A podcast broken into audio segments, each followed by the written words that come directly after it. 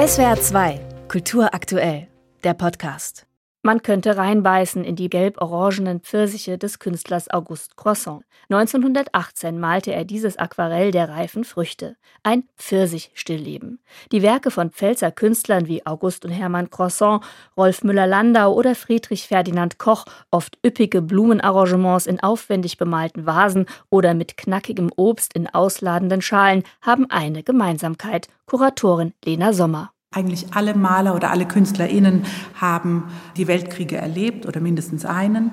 Das Elend ist eigentlich in allen Bildern irgendwie präsent. Es ist alles ein bisschen Wehmut und ohne die Wehmut wäre wahrscheinlich diese Schönheit auch gar nicht zu ertragen. Wehmut und Wonne, Schönheit und Sehnsucht. Stichworte, die in der Entwicklung des Stilllebens maßgeblich zu dessen Erfolg führten. Das Stillleben selbst, also das Arrangement von Lebensmitteln oder Alltagsgegenständen, ist nicht vom Himmel gefallen. Schon die Antike war dem Foodporn von TikTok lange voraus. Zumindest was die Motive angeht. Im niederländischen Barock hatte das Stillleben seine Blütezeit. Warum aber beschäftigen sich zeitgenössische Kunstschaffende immer noch oder gerade jetzt mit dem Stillleben? Elizabeth Clark stellt ihre Arbeiten zum Thema jetzt in Landau aus. Meine Mutter hat mich immer ziemlich viel in Museen geschleppt. Ich fand schon damals, da war ich vielleicht so acht, neun, diese aus Holland niederländische Malerei des 17. und 18. Jahrhunderts fand ich schon damals total spannend. Mich faszinieren tatsächlich hauptsächlich die Lichtstimmung, das ist das eine.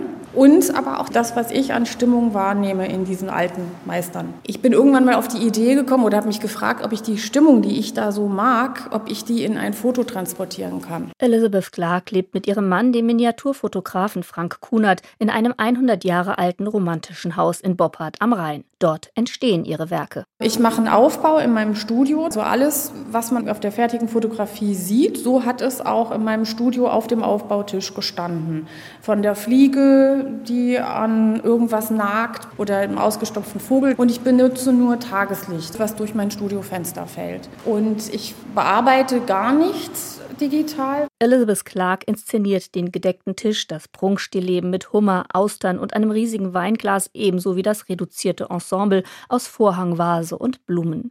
Für das sparsame Auge als auch für den Liebhaber des Üppigen ist etwas dabei und das Ganze dauert. Ich arbeite sehr langsam. Also ich brauche so eine Woche für so ein Prunkstillleben, auch mal länger. Und mir gefällt dieses langsame Arbeiten. Prunk, also eines der Hauptkennzeichen des barocken Stilllebens, findet Elizabeth Clark spannend und sieht eine Parallele zwischen gestern und heute. Früher hat man geklotzt, was man so an Besitz hat, an Luxus. Gleichzeitig steckt ja in den Gemälden des 17. und 18. Jahrhunderts auch immer diese Ermahnung zur Mäßigung zu Zügelung, dass man eben nicht so ins Üppige geht.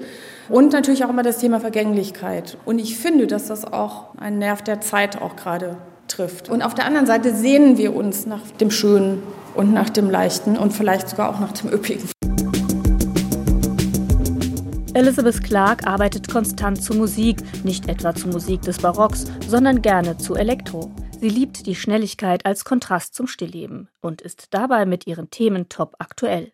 Eyes Wide Open ist so ein Beispiel, entstanden drei Tage bevor Putin in die Ukraine einmarschiert ist. Die arme Rabenkrähe steht leider für den todbringenden Vogel, also damals in der Literatur. Und soll eigentlich heißen, hier ist was Schreckliches im Gange und hier ist ein Nest zu sehen mit Brombeeren und in den Brombeeren befinden sich Ringe von meiner Großmutter, das sind Granatringe die sie auf der Flucht damals aus dem Sudetenland mitgenommen hat. In einer anderen Arbeit wird das in Falten fallende Tischtuch mit einer Bubblefolie aus Plastik ersetzt. Ein Hinweis auf unseren Konsumwahn und die Umweltverschmutzung. Die Ausstellung in der Villa Stretius in Landau greift aktuelle Themen auf und zeigt das Stillleben als zeitloses Genre, was sich auch im Titel gegen die Zeit ausdrückt. Kuratorin Lena Sommer. Die meisten Stillleben leben davon, den Wunsch abzubilden, so eine Art Innehalten wiederzugeben, also kleine Inseln der Zeitlosigkeiten zu erschaffen.